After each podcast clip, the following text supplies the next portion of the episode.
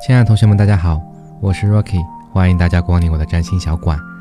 那今天呢，我们要和大家去讲解十二星座四宫位分法的第三象限啊，就是七宫到九宫啊，自我的扩张。那我们也说了，在一到三宫啊，白羊、金牛和双子这个方面的话，是自我的发展啊，我渐渐的就意识到自己是与众不同的。那四到六宫呢，就是表达自我的表达啊。巨蟹座、五宫狮子座、六宫呢处女座啊，这些都是自我的表达。我要去向世界发出我的声音，去证明我是独一无二的，让大家去认识到我是不一样的。那七宫到九宫呢？你去想一下啊，七宫它代表什么？七宫它代表的是天秤，对不对？天秤是什么？很多人会说天秤是公平，怎么样，对不对？其实天秤啊，其实根本上意思就是说，我如何去扩张呢？我要将我的一个身份去做扩张，所以呢，第七宫其实它代表的是你的婚姻啊，其实代表的是你的一个对手啊，一生的对手啊，所以千万不要把自己的另一半当做是对手，其实是它是两层含义啊。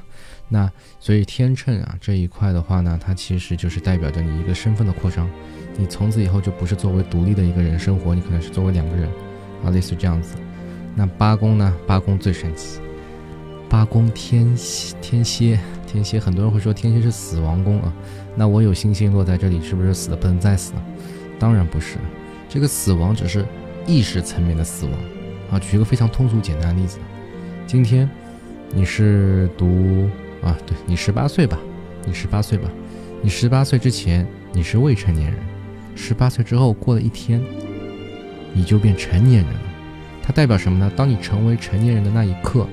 你过去作为未成年人这个身份，你就死亡了，你会迎来一个重生，所以死亡跟蜕变跟重生其实连在一起的，你可以理解为叫死而复生，啊，你会拥有一个新的身份，体验新的不一样的生活，啊，所以这个扩张是扩张什么呢？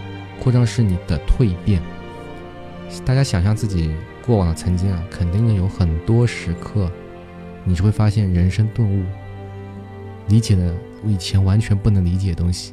然后呢，会做出以前不会做的决定，然后迎来完全不一样的生活，这就是八宫给我们带来的含义啊。当然，八宫的隐藏含义，咱们在具体解释当中会去讲啊，那这里就不展开了。那九宫代表什么呢？九宫射手嘛，射手代表什么呢？扩张。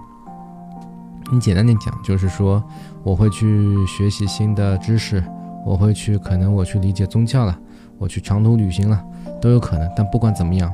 你的意识层面肯定是往外去扩张的，你会去了解更多新的东西，所以不管是你的身份的扩张，你的潜意识的一个扩张，还是说你的一个意识层面的一个扩张，啊，都是在七到九宫所表达的，就是自我的扩张，你在全方位的膨胀，啊，膨胀，我已经向世界啊，向身边的人说出了我的声音，那接下来的话，我要让自己。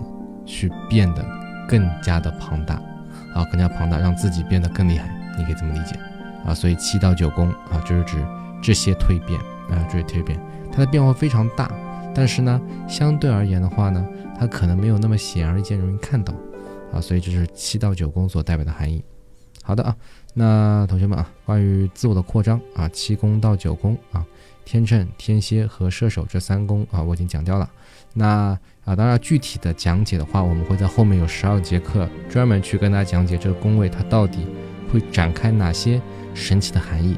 那今天这简单的讲解呢，就到这儿啊。所以从第一象限自我的发展到第二象限自我的表达，到第三象限自我的扩张。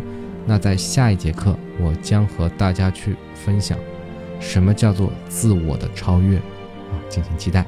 那如果你对课程感兴趣的话呢，可以订阅啊。如果你想直接算星盘的话呢，也可以加我的微信啊，占星小屋啊，直接去占星小馆，直接去加我啊。那我这边也会跟大家去做讲解啊。希望大家能够通过课程读懂自己的星盘，找到内心真正的自己。